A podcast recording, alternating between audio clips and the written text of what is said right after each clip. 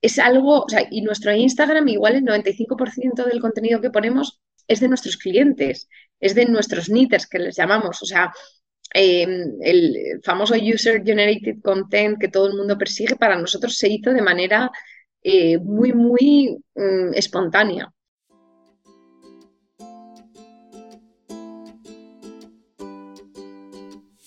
Hola, soy Laura Orzaiz y me encanta hablar de marketing, redes sociales, mindset y todo lo que hay detrás del fascinante mundo del emprendimiento. Me defino como una friki de los negocios, introvertida confesa y amante del buen café. Después de cuatro años de altibajos materializando mis ideas, me decidí a crear Yo Emprendedora, un espacio de inspiración, formación y empoderamiento femenino para salir de nuestras cuevas, aprender de las mejores y hacer mucha piña entre nosotras. Piensa en este podcast como tu ratito semanal para desconectar del día a día y reconectar contigo, tu negocio y tu misión. Y si quieres más, entra en yoemprendedora.es. Ahí encontrarás toda la información para apuntarte al club online y los coffee dates que mando todos los viernes. Sube el volumen que empezamos. Buenos días, Pepita. ¿Qué tal? Bienvenida al podcast. Buenos días, Laura. Nada, muchas gracias por, por tenerme aquí. Bueno, bueno, muchísimas gracias a ti por aceptar la entrevista. Eh, te decía antes que eres mi primera entrevista después de casi un año sin, sin, hacer esto. Entonces vamos a ver qué tal se me da. Pero bueno, empezar esta, esta nueva temporada contigo, con esta entrevista, me hace muchísima ilusión y de algún modo siento que te conozco porque hemos escrito sobre ti en la newsletter recientemente y me encantó, me encantó tu historia, me encantó lo que habéis hecho, la forma de hacer esa estrategia tan interesante que no había escuchado antes y mira que llevo unas cuantas entrevistas, pero nunca había escuchado, bueno, no quiero adelantar nada, pero me parece súper interesante tu trayectoria y vamos a ver qué podemos hoy aprender de ti, que seguro que, que es mucho. Bueno, pues qué presión, Laura. Ahora solo queda defraudar. Pues, ¿qué te parece, Pepita, si empezamos conociéndote para las que, para las que no te conozcan, para las que no conozcan la marca We Are Knitters? Cuéntanos eh, qué es lo que haces y también me gustaría empezar sabiendo qué hacías antes de este proyecto, qué hacías antes de emprender. Pues casi, en mi caso, casi antes de emprender no hacía nada, porque es uno de esos eh, casos de emprendimiento muy, muy joven. Eh, bueno, sí que hacía algo, de hecho estaba trabajando como auditora financiera en, Price, en una de las Big Four. Entonces, bueno, es una historia también curiosa por eso, ¿no? Porque no tenía nada que ver eh, lo que hacía antes con ni el tejer, ni el marketing, ni Internet eh, sí que me sirvió mucho, por supuesto, la experiencia en Price, porque al final pues, la construcción de una marca al final es la construcción de una empresa y por detrás de la empresa pues lo que hay es dinero y bueno, pues me ayudó mucho el saber cómo se mueve el dinero en un balance, cómo, bueno, pues cómo, cómo van las, las cosas. Entonces sí que, sí que tiene que ver, pero bueno, en apariencia no. Había estudiado empresariales, em, salí en plena crisis del 2000, vamos, acabé la carrera en 2009, una carrera muy corta de cuatro años y tenía 21 porque, bueno, pues porque como cumplo más tarde y tal, entonces enseguida entré en Price y estuve un año y medio. Entonces, bueno, prácticamente mi carrera profesional es We Are Knitters, ¿no? Es, eh, estoy muy ligada y muy, muy marcada por, por, bueno, pues un emprendimiento que era el primero, era casi mi primera experiencia profesional y, y bueno, y que fue, y que aquí seguimos. Con 21 años. Yo también empecé a emprender con 21, pero... Bueno, con, 23. Entré en Price en 21 y, emprender 23, sí. Vale, pues sí, más o menos eh, por ahí, por ahí. Pero la diferencia es que mis primeros proyectos fueron todos fracasos y el tuyo fue dar en, el, dar en la diana. Sí, sí, bueno, eh, claro, por eso es raro, ¿no? Por ser un primer emprendimiento, había muchas dudas sobre el mercado. Me acuerdo cuando, bueno, había y las hay, ¿no? Es un, bueno, We Are Knitters lo que hacemos es kits para tejer, vendemos y ovillos por internet. La misión era traer el tejer, que era una tradición denostada, a la gente joven para, bueno, estaba muy de moda en Estados Unidos y yo veía que tenía muchos beneficios como para eh, perderse ¿no? y, quedar en el, un poco en el olvido. Eh, bueno, desde la relajación hasta la creatividad, hasta que, bueno, yo misma en Price veía que necesitaba un hobby, ¿no? Yo no, era especialmente deportista, no, no tal. Entonces todo el mundo necesita un hobby y este era un hobby muy, muy bueno, ¿no? Y muy creativo y muy bueno para la salud mental y, y, y que se estaba perdiendo. Entonces, eh, We Are Knitters nace en un mercado que, bueno, como llaman en la jerga de los emprendedores, de nicho, ¿no? Que es un mercado aparentemente muy pequeño en el que aparentemente no puedes llegar a ser muy grande. Hoy en día, yo no lo pensé así en ese momento, pero hoy en día en el nicho, yo, yo lo digo muchas veces, en el nicho está la oportunidad y mucho más pues con todo el desarrollo brutal que ha tenido pues plataformas como Amazon o muy generalistas y que es muy difícil competir con ellos, al final la, las empresas un poco que han sobrevivido en el e-commerce, muchas de ellas son de nicho, ¿no? O sea, desde cosmética natural, eh, muy, muy de tal, o cosas de yoga, o cosas muy... Pero bueno, en aquel entonces, hace 12 años, pues no, no, era, no se veía así, ¿no? O sea, o, o emprendías en un mercado enorme o estabas destinado al fracaso. Entonces, simplemente también una, una cosa que, que, me preguntan mucho eh, es que no es una pasión hecha negocio. Es decir, eh, yo no era una tejedora, o sea, mucha gente piensa que yo era tejedora compulsiva tal y dije, bueno, pues dejo Price y me voy a poner a hacer lo que me gusta de manera profesional. Para nada, o sea, yo no tejía y he de decir aquí en confianza que a día de hoy tampoco tejo en mi día a día. ¿Y de dónde viene la pasión y tal? La pasión viene de crear una marca. Me encantan las lanas, o sea, me, me, me gusta mucho, mucho eh, elegir las lanas, tocar las lanas, todo eso me gustaba muchísimo, pero el tejer en sí no era mi pasión fue una oportunidad de negocio que, que, que, la detecté y se la comenté pues a mi compañero Alberto Bravo de Price y, empezamos un poco pues para ver qué pasaba. Como éramos tan jóvenes, también sabíamos que, que las probabilidades de fracasar eran muy, muy altas nosotros nos creíamos el modelo de negocio, yo recuerdo, al 200%, o sea, de eso no había duda. Pero bueno, te lees cualquier estudio de emprendimiento y demás, y lo, lo lógico es que el primer emprendimiento fracase por multitud de razones, ¿no? Pero bueno, no había mucho coste de oportunidad y nos lanzamos a la piscina. Qué bien, qué bien. Y esta, esta oportunidad, bueno, esta oportunidad, esta idea, eh, ¿dónde, cómo, cuándo surgió? Porque hay veces que es, pues tomándote un café y ves algo o es viendo una película o de una, de una necesidad propia, que en este caso no fue. En tu caso, ¿cómo, cómo surgió la idea? En, fue en Nueva York, entonces, eh, que ya estaba ahí muy de moda, no solo tejer, sino hacer cosas con las manos entre los, un poco eran los hipsters, ¿no? Que siempre todas estas cosas nacen un poco de, de grupos eh, bastante pequeños y bastante avanzados en tendencias, y entonces, bueno, pues los, eh, había un movimiento de, de, bueno, pues de, tejer, del vintage en aquella época, también de hacer eh, muffins, que son magdalenas, ¿no? O sea, había todo, todo un movimiento entre la gente más moderna de volver a hacer cosas un poco del pasado y eh, dejar un poco pues los móviles, esto es hace ya tiempo, que no estábamos tan conectados como ahora.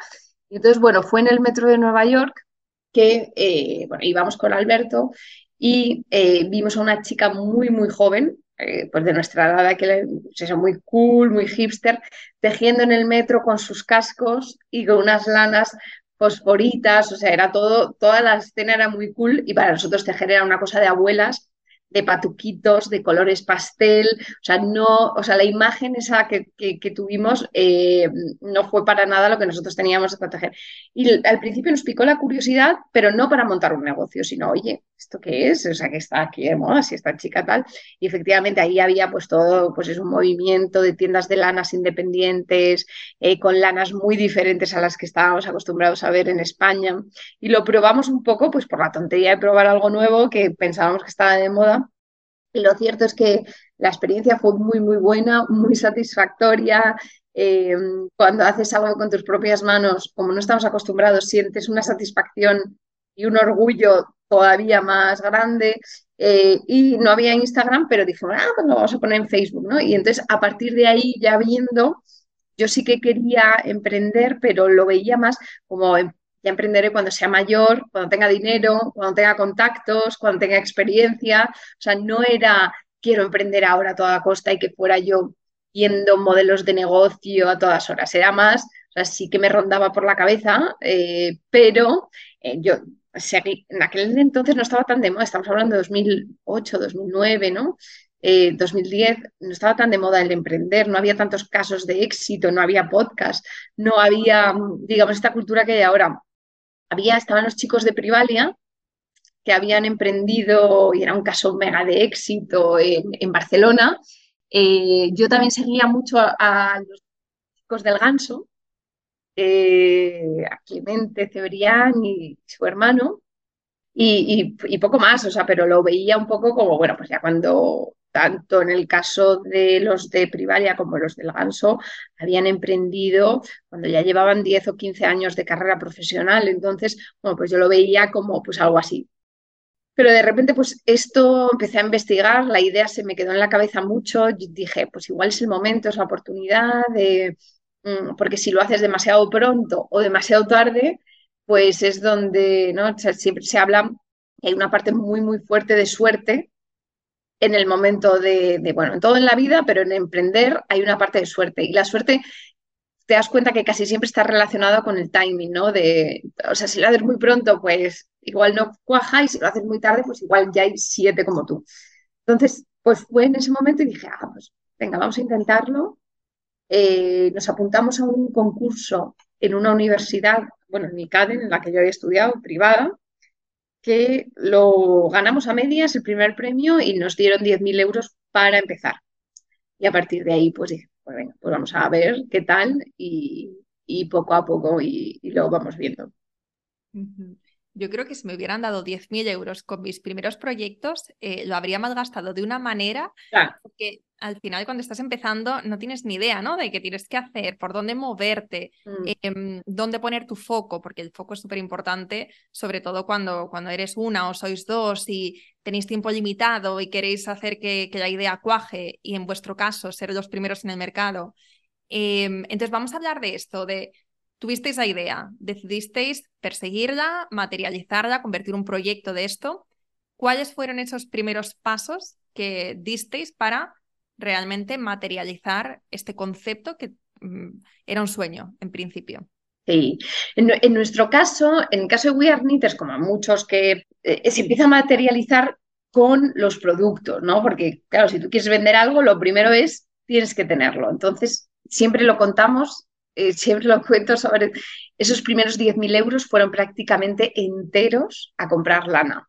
¿Por qué? porque nuestra lana, una de las cosas que, bueno, que nos ha caracterizado es que nuestra lana tiene marca propia, es decir, nosotros no vendemos lanas de otros y lo conceptualizamos y lo revendemos en forma de kit, nuestra lana es de We Are Kniters, elegimos los colores, elegimos el grosor, elegimos la composición, elegimos la etiqueta, va nuestra marca en la etiqueta, entonces em, esto, producirlo, si hubiésemos decidido hacer lanas de otros, pues, eh, pues las cantidades de a comprar hubiesen sido más pequeñas, pero al ser lo producíamos además en Latinoamérica, porque en España pedido mínimo de las pocas productoras que encontramos de lana que había era altísimo. No, no, no, no cumplíamos, o sea, no teníamos dinero para, no me acuerdo cuántos kilos eran, pero era, vamos, no, no lo podíamos abarcar. Y en Latinoamérica nos dejaron comprar 150 kilos.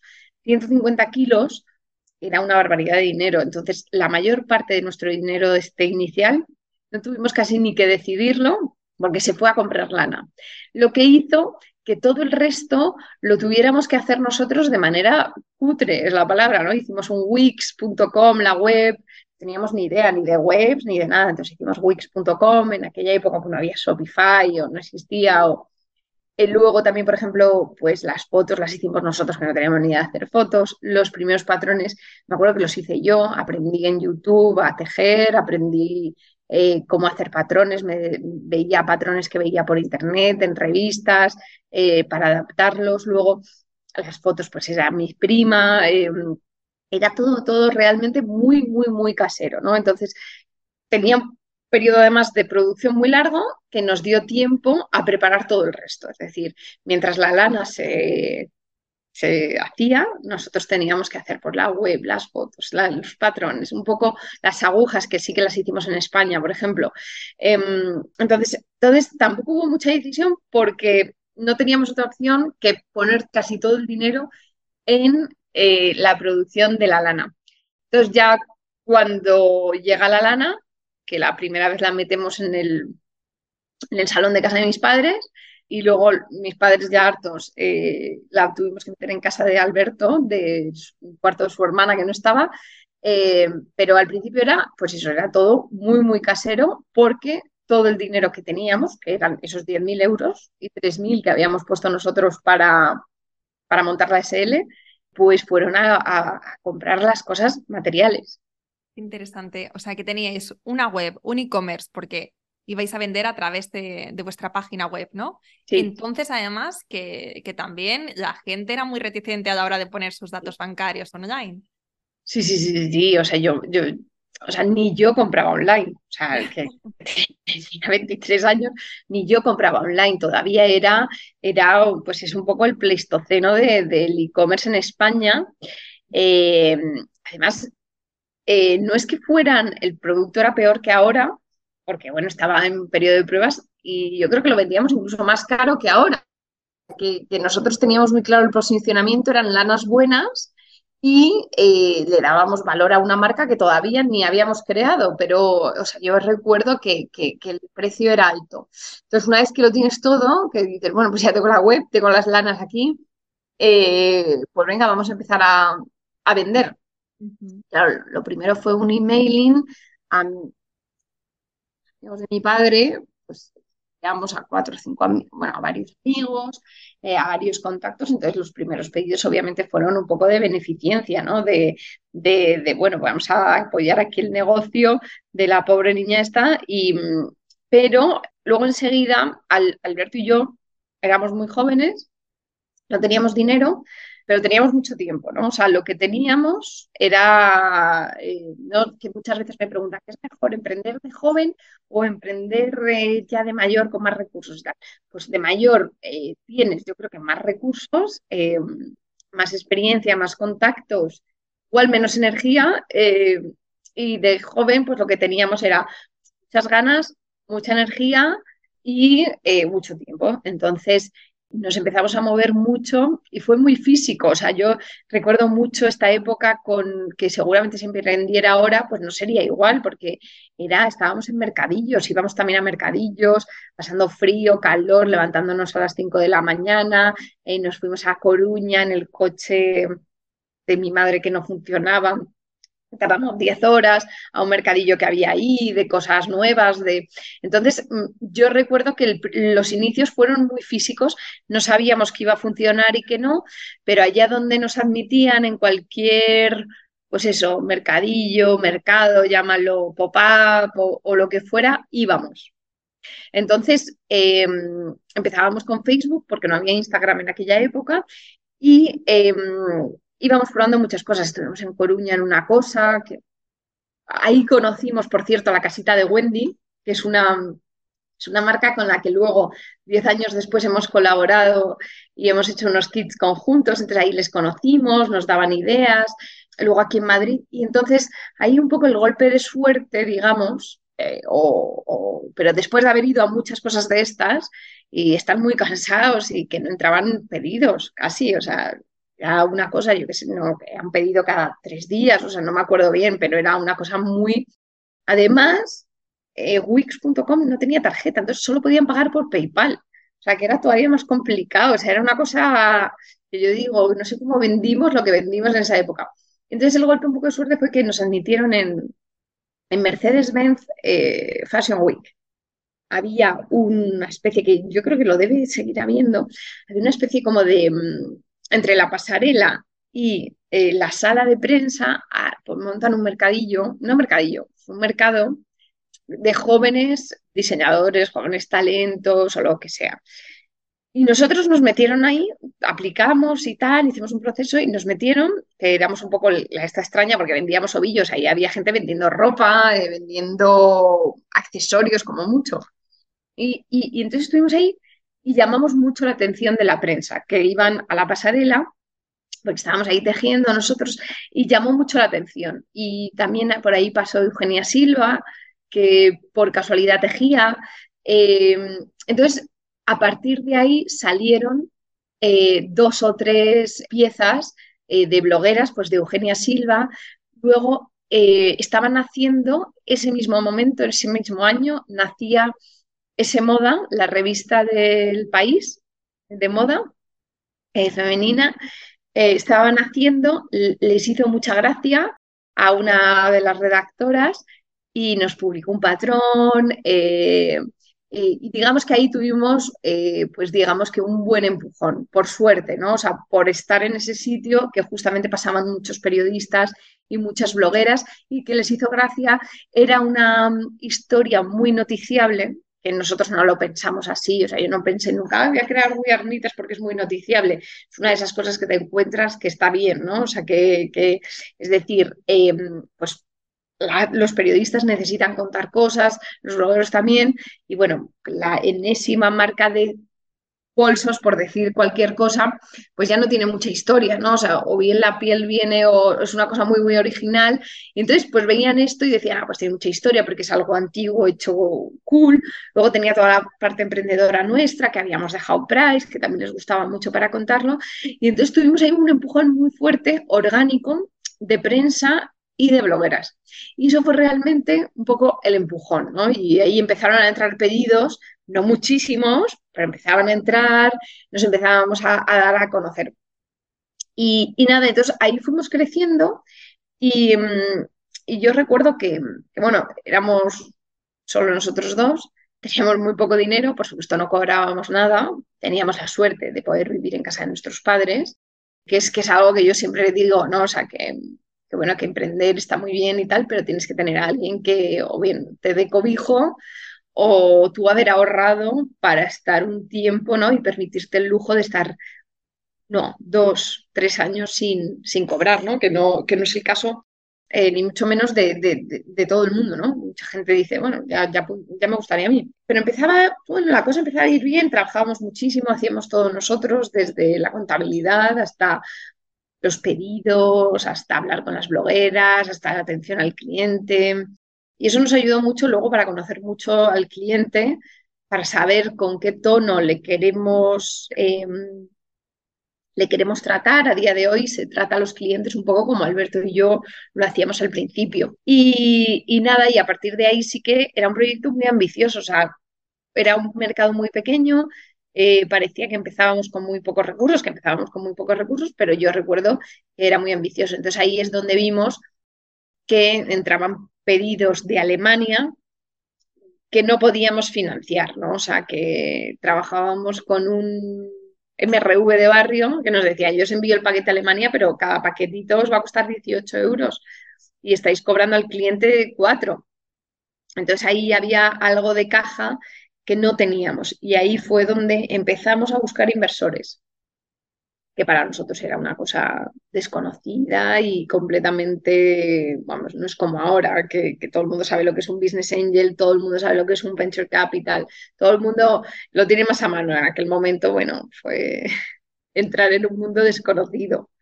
¿Y nos encontrasteis en ese momento como en la tesitura de nos quedamos en España, algo un poco más pequeño, pero que nosotros podamos manejar sin inversores externos y demás, o eh, damos el paso em, y metemos gente de fuera eh, con ese push de capital, con ese push de oportunidades, pero al mismo tiempo con ese miedo de, de no se sabe si esto se nos va a ir de las manos. Justo, en nosotros, bueno, y es una duda, por ejemplo, nosotros que vemos ahora bastantes emprendedores, que intentamos ayudar a todos los que podemos y tal, muchos vienen con esta duda, ¿no? De, oye, tal, es que mira, es que no sé si dejar entrar capital riesgo, vosotros cómo lo veis. Obviamente todo tiene sus pros y sus cons, o sea, no, no hay, o sea, eh, tener capital inversores tiene sus pros y sus cons y no tenerlos, pues obviamente también. Tampoco fue una decisión súper meditada en aquel momento, es decir, ni yo tampoco sabía los cons reales, sí que veía que para nosotros era, para quedarnos en España y demás, sí que iba a ser pequeño, ¿no? O sea, que sí que, eh, que sí que mm, em, se iba a quedar el mercado muy, muy pequeño, pues por el tema del e-commerce que en España no tiraba, por el tema de que aquí tampoco se teje tanto. Entonces, como, pues, y, es la palabra, ¿no? O sea, como, como sí que yo era, y bueno, igual, y soy ambiciosa en ese sentido, yo no quería un negocio pequeño porque no era mi pasión, o sea, no, yo no quería tener algo de tejer por tener algo de tejer, o sea, yo lo que quería en ese momento era arriesgar más, eh, que claro, que todo depende, yo creo que también el momento en el que te pilla, en cómo quieres, tal. Entonces, para mí el momento claramente era, yo quería, pues eso, arriesgar, crecer, y oye, pues sabía que, que bueno, que iba a ser más difícil, pero sabía que también uno, con ese dinero íbamos a poder crecer más rápido, no solo con el dinero, sino también con la presión. O sea, el, el, venture capital, para bien o para mal, presiona, ¿no? Y, y mm, para mal, pues por lo malo que siempre la presión, pero para bien, porque, eh, bueno, porque te ayuda a, ir más rápido, porque si no, igual te relajas y tal. Que igual me pilla ahora y yo ahora montara otra vez eh, otra cosa, igual preferiría hacerlo sin, pues probablemente, pero es otro momento, es otro, es otra perspectiva y, claro, es que hay que verlo, pues son muchas las, circunstancias en ese momento y demás. Dicho esto, sin esa inversión, We no sería lo que es ahora. No, no creo que hubiéramos eh, podido crecer o arriesgar tanto. Y mm, entonces, entrasteis en nuevos mercados, has hablado de Alemania, eh, ¿entrasteis a la par en varios o solamente en Alemania y después de un tiempo en otro? ¿Cómo, cómo fue esta estrategia? Pues empezaron a entrar pedidos de Alemania originalmente de manera orgánica. Teníamos la web en español y en inglés. Y nosotros levantamos ese pequeño dinero, que fueron 150.000 euros, ¿eh? no, no estamos hablando de un millón ni nada, o sea, fue, para nosotros era eso la bomba, imagínate. Y dijimos, bueno, pues ya que entran de Alemania y alguno entra de Francia, pues vamos a hacer los dos a la vez. Tradujimos las webs, que fue algo muy prematuro, pero bueno, que yo creo que fue lo que nos dio realmente la penetración en esos mercados. Tradujimos las webs, todo muy mal traducido, ¿eh? O sea, yo tenía una prima que había estudiado en un colegio alemán, pues no lo tradujo mi prima. El francés sabíamos nosotros, yo sabía francés, pues lo traduje yo. O sea, era todo muy o sea, muy, muy casero también, o sea, seguíamos el mundo de, de, lo cutre. Y eh, abrimos las páginas de Facebook correspondientes, empezamos a enviar lo mismo, a enviar a blogueras de allí, empezamos, eh, ahí empezamos ya a hacer un poco de Facebook Ads en aquella época, pero todo muy, muy, muy, muy light, ¿no? Y muy, y muy orgánico dentro de, lo que cabe, de que algo de, publicidad sí que pagábamos, pero era todo como muy de blogueras, de contratábamos una agencia de comunicación en Francia y otra en Alemania, que eso era un coste fijo, que o iba bien o iba mal, pero tú lo tenías que pagar.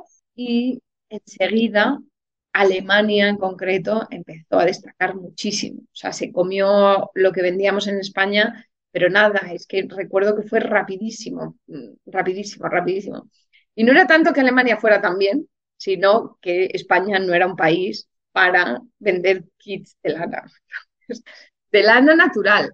Y ahora España hemos avanzado muchísimo, muchísimo. En estos 12 años nosotros lo hemos visto de manera impresionante. Hemos empezado a valorar las cosas naturales y hemos empezado a querer pagar un poco más por lanas buenas y naturales. Pero esto hace 12 años en España, decían, ah, no, si yo puedo pagar menos y que sea acrílico, pues prefiero que sea acrílico.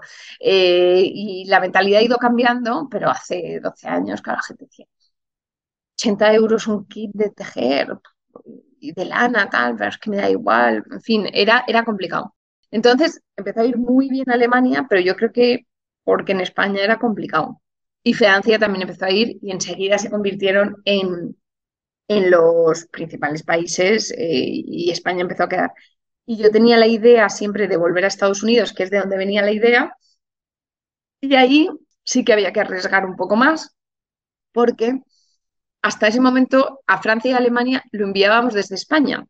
Es decir, que parte de ese dinero de los inversores fue a financiar que muchos dicen, ah, la internacionalización, la inversión en la mucha parte de la inversión en internacionalización vino, fue a sufragar, a financiar, a, a ¿cómo se dice? subvencionar los costes de envío.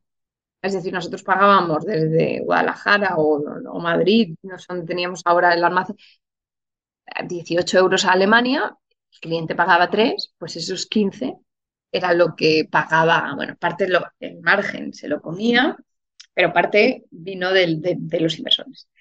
Y en Estados Unidos era muy difícil, porque ya no te costaba 18, te costaba 40. Los americanos, eh, si ven que tienen que pagar aduanas, pues les echa mucho para atrás. Y entonces ahí el paso no era abrir una web como había sido en Francia y Alemania, era abrir una web desde nuestra casa aquí en España, traducir, abrir una, un Facebook y enviar a blogueras y poco más. Aquí había que abrir ahí un almacén y el almacén nunca son nuestros, nunca hemos tenido almacén propio, pero claro, había que llenarlo de lana. Entonces, la inversión de la internacionalización en Estados Unidos fue comprar lana para llevarla ahí, porque no podíamos partir el almacén europeo en dos. Y eh, esa fue la última inversión que hizo el capital riesgo, que fue de 600 o menos, 500 mil euros, pero ya tres años o cuatro después de haber hecho la primera inversión y ya vendíamos pues no me acuerdo cuánto, pero sí que en Alemania y Francia ya había ido bastante bien y vendíamos ya, pues no me acuerdo si 3 millones, 4, una cosa así. Y, lo abrimos, al principio fue muy lento en Estados Unidos, de hecho hubo un momento que yo dije, madre mía, la hemos liado. Y hoy en día, por ejemplo, es el principal mercado es Estados Unidos, es el 30% junto con Canadá, que enviamos desde ahí, hacen el 40% de las ventas. Eh, siempre tiene un carrito medio mayor, eh, la conversión es mayor, o sea, realmente hoy en día Alemania y Francia siguen empujando muchísimo y pesando muchísimo, pero ha sido Estados Unidos un poco el que nos ha dado el crecimiento en los últimos años. Y em, bueno, a ver, entonces, a día de hoy estáis em, en estos países que comentas o estáis en más? Estamos en más, estamos en muchos, de hecho, estamos como la mayor parte, se hacen 12 siguen siendo los principales. Entre Estados Unidos, eh, Alemania y Francia hacen ahora mismo, yo creo que no llegan al 50, pero más o menos están 40 pues, y muchos. Luego está Reino Unido, está Italia, está España luego, y luego hay una cantidad enorme, que es un poco lo que hace muy complejo nuestra, nuestro negocio ahora, de países. Pues está desde Bélgica a Netherlands, ahora Dinamarca, en Australia vendemos mucho. Em, son muchísimos, ¿no? Pero bueno, la facturación gorda viene de estos tres, o sea, la mitad del negocio viene de estos tres todavía. Y en cada uno de estos países donde estáis, tenéis que tener oficina, almacén y personal? No, no, no, Nada, nunca, nunca, nunca hemos tenido. La única oficina que hemos tenido ha estado en Madrid, eh, siempre ha sido en Madrid. Eh, por eso estamos un poco tan orgullosos de esto. ¿no? Es, un, es un negocio que el 96% de la facturación viene de fuera de España y se ha controlado, dirigido y hecho todo siempre desde una oficina en Madrid. Los almacenes están fuera. O sea, un almacén está en Alemania que nos acabamos de cambiar, que ha sido todo un parto, han sido nueve meses, eh, y ese es el que controla el 70% del negocio. Y el otro está en Estados Unidos. Y Estados Unidos hace solo Estados Unidos y Canadá, y eh, el alemán hace el resto del mundo, incluido España, que hemos penalizado un poco el mercado español, pero bueno, porque necesitábamos tenerlo allá donde está el mercado que, y cerca de donde están todos los clientes, que la mayoría de los clientes europeos están en Alemania y en Alemania y Francia. Entonces, tenemos un almacén de Europa, un almacén en Estados Unidos y todo el equipo está en Madrid y como mucho hemos llegado a tener agencias de eh, relaciones públicas, de PR, de, de prensa, pero em, contratadas, o sea, pagándoles al mes. En Francia hemos viajado muchísimo toda la vida. Eh, o sea, mucha parte del trabajo que hemos hecho Alberto, mi socio y yo, ha sido de, relaciones públicas, de ir eh, a los países, tener meeting parties con periodistas, con blogueras, eh, vender ahí en alguna tienda, en alguna pop-up, hacer colaboraciones con marcas locales, pues en Francia hemos hecho muchísimas, en Estados Unidos también, con Anthropology, con Madewell ahora, con Kristen Ritter, que es una mm, celebrity de allí, eh, en Francia con Merci, con Galerie Lafayette, hemos hecho muchísimas, muchísimas colaboraciones locales y eso ha implicado ir mucho, ir y volver, y, pero siempre desde, desde Madrid. siempre lo hemos tenido todo en, en, Madrid.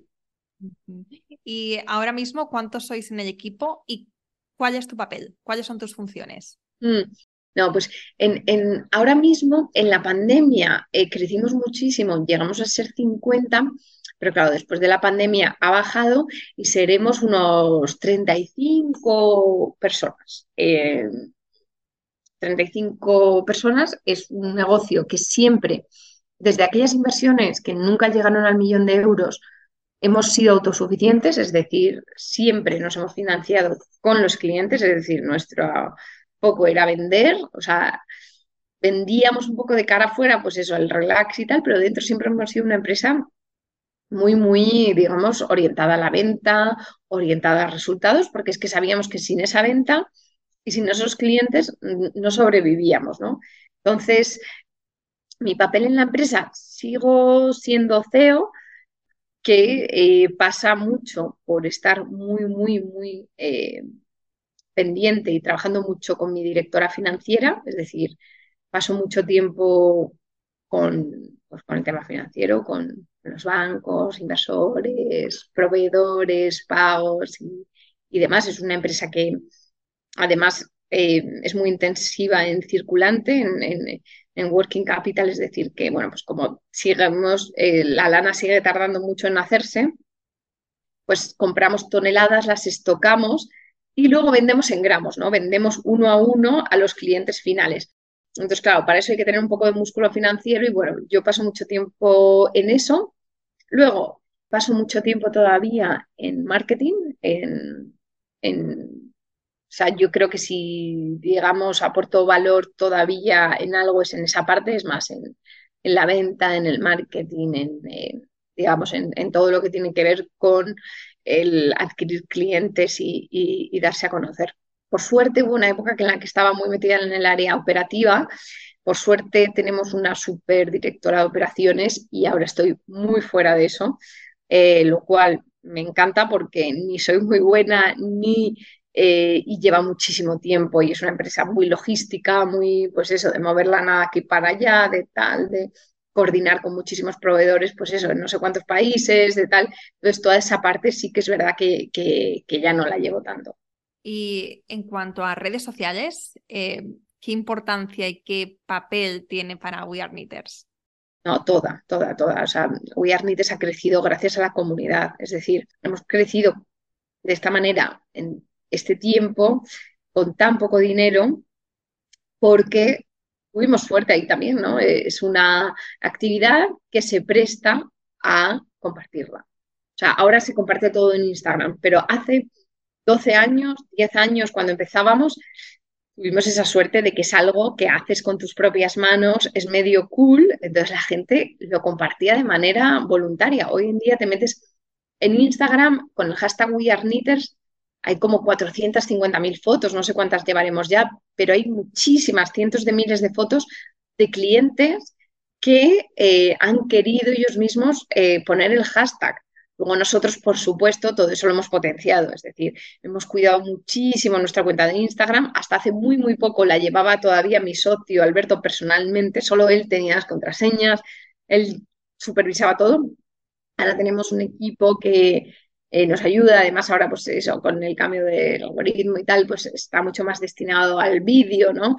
Eh, pero es algo, o sea, y nuestro Instagram, igual el 95% del contenido que ponemos es de nuestros clientes, es de nuestros knitters que les llamamos, o sea, em, el famoso user generated content que todo el mundo persigue, para nosotros se hizo de manera eh, muy, muy mm, espontánea.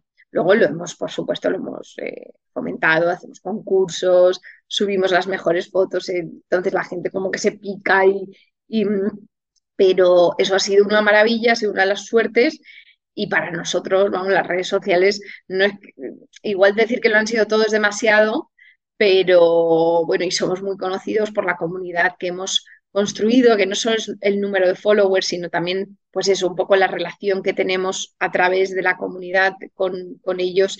Y bueno, y sin duda es uno de los grandes activos que tiene hoy la empresa. Fenomenal. Pues Pepi, vamos a ir terminando. Bueno, te he dicho Pepi, no sé si te gusta que te digan Pepi. No, Pepi, Pepita está bien, pero vamos, que Pepi, mi madre me llama Pepi, o sea que. Estoy viendo en Zoom que sale Pepit. Pepit, porque se me ha ido una, se me ha ido una, pero sí, sí, sí. Todo el mundo me llama Pepita, pero mi madre que me llama Pepi, o sea que... Vale, vale pues Pepita. Em, para terminar, te quería preguntar, eh, ya más enfocado a la parte personal, ¿cómo lo has llevado tú estos años al final con una empresa tan grande, con esa presión, siendo el primer proyecto que, que llevabas a cabo y ese gran éxito? Para enfocar un poco la pregunta, em, ¿cuál dirías que ha sido como el principal reto, obstáculo, problema personal que te has encontrado y qué has hecho para gestionarlo? No, pues eh, me encanta esta pregunta porque, porque yo siempre además soy muy sincera al, responder y, yo lo he llevado muy, muy, muy mal, muy mal, muy mal. Es decir, yo creo que es por la juventud, por la falta de experiencia, de madurez y, y demás, de la parte personal y ojalá pudiera ahora decir después de no sé cuántos años, decir, bueno, pues ya lo tengo todo controlado y hago yoga y tengo un equilibrio perfecto, pero es que a día de hoy no lo tengo todavía. O sea, y, bueno, y yo creo que es bueno decirlo, eh, eh, tiene un coste personal altísimo, o sea, altísimo que no te das cuenta en ese momento, te das cuenta yo creo que con el tiempo y con pero bueno, es un poco sarna con gusto no pica, ¿no? Em, para mí We Are fue una obsesión, o sea, no una pasión que dicen la pasión del emprendedor, tal. Para mí fue obsesivo, ¿no? O sea, ahora ya no lo es. Vivía por y para We Are Knitters, o sea, eh, también no tenía dinero para hacer nada más, ¿eh? o sea, no tenía dinero para viajar, no tenía dinero para irme de copas, no tenía dinero para, para, para el ocio. Pero creo que aunque lo hubiera tenido, no lo hubiera utilizado porque, bueno, pues requirió muchísimo, ¿no? Muchísima obsesión. Igual sin ese periodo tan obsesivo, igual Arnites no hubiese salido adelante, ¿no? Entonces, eh, y yo lo veo mucho comparado con ahora, ¿no? Ahora que, bueno, pues que creces, que te pasan otras cosas en la vida, que, que, digamos que vives más, eh, pues lo tomo todo con más perspectiva, más relajación. Al principio, no sé, me llegaba una carta de un abogado, de yo qué sé, un competidor que nos pasa todo el rato, yo qué sé, bueno, no sé, era, es el fin del mundo, ¿no? De We Are Knitters, o sea, para mí era el fin del mundo, tal, un estrés, una tensión, un, se me venía el mundo abajo, luego lo pasé fatal con un señor que contratamos, eh, eh, mezclé mucho, digamos, o sea, no, comparado con mi socio, que siempre ha sabido separar mucho la parte personal de la, y tener más hobbies y demás, yo no, y, bueno, y, lo he pagado con, bueno, pues eso, con, pues, con mucho estrés, con mucha ansiedad, con, pues con muchísimas cosas, ¿no? No me quejo porque ha ido bien, lo volvería a hacer, a pesar de todo lo que he sufrido, a pesar de todo, eh, lo volvería a hacer. Cambiaría muchas cosas, obviamente, pero bueno, en el momento no, no, no lo sabes. Entonces, eh, yo tuve un niño también. Eh, mm, desde cuando nació el niño era el niño y la empresa, entonces era solo el niño y la empresa. Y, bueno, a día de hoy, digamos que lo llevo todo mejor. Además, tengo otras actividades, o sea, hago otras cosas aparte de We Are Knitters y estoy un poco más tranquila, pero eh, no soy el típico ejemplo de, no, pues hago yoga y entonces me libero y comparto tal. O sea, yo no, no, no, no he sido, no, no he sido un modelo a seguir en ese sentido. Y está bien decirlo porque, bueno, pues no todas, no todos los emprendedores nos levantamos a las 5 de la mañana, hacemos una hora de deporte, leemos libros de autoayuda y nos ponemos a trabajar con un equipo de alto rendimiento y tal, ¿no? hay otro tipo de maneras de vivirlo y, y esta ha sido la mía. Total. De hecho, eh, por aquí la mayoría de, las emprendedoras que venís comentáis eso, la parte del equilibrio, la parte personal, es como la que más cuesta, ¿no? Y sobre todo el hacer de tu proyecto, tu obsesión, tu vida, hasta que llega un punto en el que dices, bueno, esto es insostenible, porque si quiero llegar bien, si quiero llegar al final y quiero llegar bien de una pieza, pues entonces tengo también que priorizarme. Pero es parte, ¿no? De, del camino de cada una y eh, sí, hay muchas formas de emprender. No, no hay una, pero de todo, o sea, de, ti podemos aprender muchísimo y esta parte personal que comentas, eso se agradece porque la cantidad de mujeres que nos escuchan, que están empezando y que su vida ahora mismo es lo que es su bebé, su proyecto, no su universo y, pues mm, de algún modo te hace sentir menos sola saber que, que, otras mujeres como tú, que habéis llegado tan lejos, que habéis tenido tantos éxitos, que también habéis pasado por ahí.